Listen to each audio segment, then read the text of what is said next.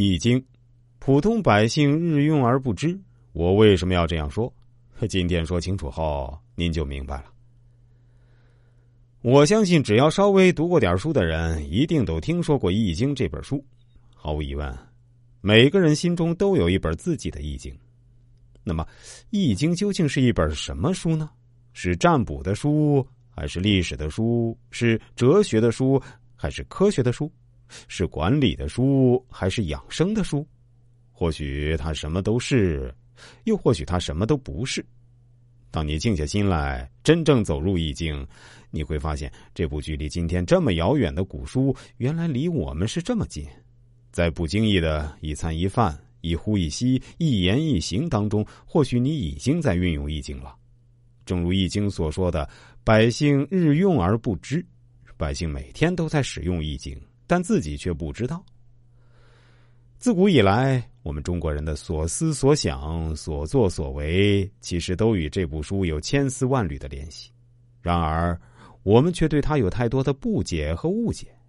其实，我和大家一样，也是从这种不解和误解中慢慢走出来的。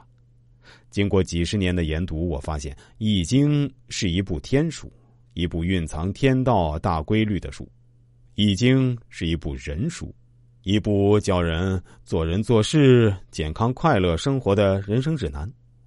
它不仅告诉我们什么时候吉、什么时候凶，更重要的是告诉我们怎样趋吉避凶、趋利避害。西方有圣经，东方有易经。易经是中华文化的第一经典。任何一个伟大的民族都有一部原创的伟大经典，这部经典奠定了这个民族的性格和精神。而如果只能选一部奠定我们中华民族性格和精神的经典的话，那肯定就是《易经》了，因为《易经》奠定了中华民族的文明基因，所以作为中华儿女、炎黄子孙，不可以不读《易经》。《易经》是中华文明的源头，相传三皇中的伏羲创作了八卦，神农炎帝创作了连山易，轩辕皇帝创建了归藏易。